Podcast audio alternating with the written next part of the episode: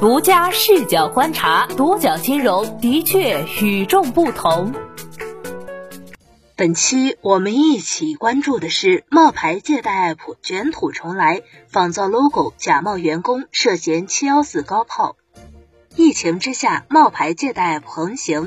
招联金融、海尔消费金融等多家金融平台遭不法分子冒用。这些冒牌借贷 app 披着知名金融平台的外衣，或大型七幺四之道，或以代钱收取工本费、解冻费、保证金等名目诈骗用户钱财。有业内人士分析称，诈骗团伙利用疫情期间少数人资金紧张、急需贷款的情况，冒充各大知名金融平台，或打着受理政府疫情专项贷款的旗号，给用户授信贷款额度，靠收取高利息、中介费、保证金行骗。据三六零金融反诈实验室日前公布的数据显示，假冒借贷 app 骗局，二零一九年九月集中爆发，十月增长率甚至高达百分之二百二十三，十一月至十二月逐渐下降。而随着新冠疫情蔓延，该骗局又呈现高发趋势。最新统计显示，二零二零年一月骗局增长率为负百分之五十四点一，二月增长率则突然上升至百分之三十五。独角金融发现，被冒用的金融平台不在少数，海尔消费金融、苏宁金融、招联金融等金融平台都有被不法分子冒用的经历。近日，苏宁金融在官方微信中发布了一份打假声明。苏宁金融在声明中以动态图片的形式展示了多种假冒苏宁金融的案例，并表示，如果大家收到类似以苏宁名义提供金融服务、预先收取任何费用的 app 下载链接、短信或者网址，一律为假，请立刻删除，谨防上当受骗。一位网友于二零一九年十二月份在百度贴吧中发帖称，他下载了一款假冒的招联金融 app，相关资料审核通过后，该平台给了他五十万的额度，可是该平台却提示开通 VIP 才能享受实时提款。该网友发现不对劲，于是就用假的个人资料重新申请，竟然也通过了审核。值得注意的是，一直到二零二零年三月份，依然有不少人被这款假冒的招联金融 App 诈骗。不法分子冒用金融平台的主要目的就是骗财，但利用冒牌借贷 App 骗财的方式各有不同。有些假冒金融 App 身披知名金融平台的外衣，干起了七幺四高炮的勾当。近日，戴先生在巨投诉上发帖称，微信分期强制贷款，只是上传资料查询额度，看到额度利息是高利贷后，没有申请贷款。之后收到一个叫李志全转账一千八，到账一千八，被要求六天后偿还三千。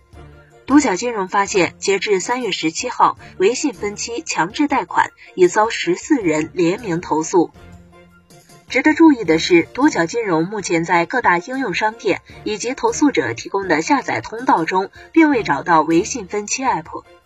有用户称，相信微信分期的原因之一就是这个平台跟微信金科的名字相似。对此，微信金科相关负责人在接受《每日经济新闻》采访时表示：“我们和微信分期没有任何关系。”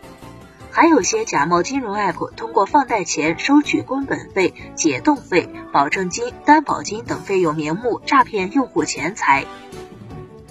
海尔消费金融近日在官微上公布的一则案例显示，一位张先生接到自称是海尔消费金融的诈骗电话，对方表示可以下载 App 申请贷款，并让张先生通过其提供的二维码下载 App。张先生下载 App 申请五万余元的贷款后，系统提示他输入的银行卡号错误，款项被冻结，需要支付资金解冻银行卡。张先生按照要求转账到对方个人账户两万余元元，最后该产品还是没有给张先生下款。目前张先生已经报警。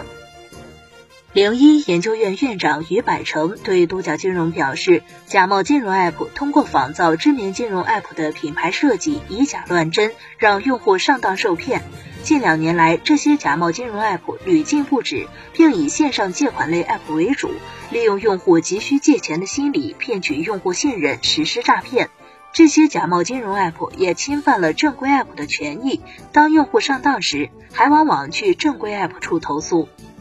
假冒金融 App 的上线渠道一般是审核不严的小商店，或者只是一个下载链接，通过电话、短信、QQ、微信等线上渠道进行推广。假冒金融 App 通过假冒品牌、假冒工作人员身份、仿造话术等套路获取受害者的信任，骗取其缴纳手续费、保证金、解冻金等，或者骗取受害者在不知情下借取了高利贷。于百成补充道。对此，业内人士建言，用户在使用金融类 App 时，第一次在 App 下载环节要识别风险，不点击陌生人的链接，到正规商店下载官方版本。下载时注意开发者所有权归属等。第二，在和客户沟通环节，注意找官方渠道，抵制在未享受服务前就缴纳手续费等行为，特别是缴纳到个人账户的。第三，在使用 App 金融服务时，要了解产品信息和合同条款，避免陷入高利贷等陷阱。你对冒牌借贷 App 有什么想说的？欢迎评论区留言与我们互动。好的，以上就是本期节目的全部内容，谢谢收听，咱们下期再见。